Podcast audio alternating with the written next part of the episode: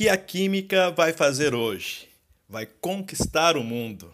Seja bem-vindo ao Quimicando. Aqui vamos conhecer os caminhos da ciência, hoje com Kekulé.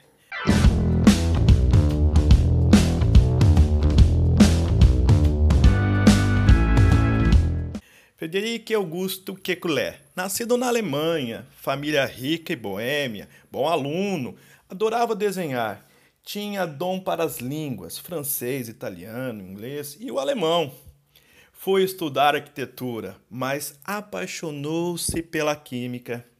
Desenvolveu a arquitetura das moléculas orgânicas, impulsionando a teoria estrutural da química. Disse que o carbono era tetravalente, Quatro ligações era o que ele fazia, capaz de formar cadeias carbônicas responsáveis por tantos compostos orgânicos. A boca pequena, falando agora da teoria de Kekulé, que ela foi publicada apenas meses antes da teoria de Cooper. Kekulé teve a preferência na autoria. Decepção que Cooper não superou depois de um colapso nervoso, ele passou os seus últimos 30 anos com problemas psiquiátricos. Em um discurso em Berlim, Kekulé revelou que o que permitiu a montagem da estrutura do benzeno foi um sonho.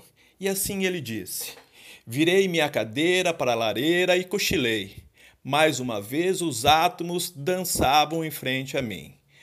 Cadeias longas, umas mais próximas que outras, todas se virando e retorcendo como se fossem cobras.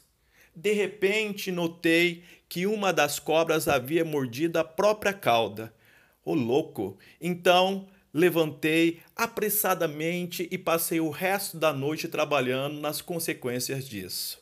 E as consequências nós conhecemos como anel aromático. Vale sempre a pena aprender.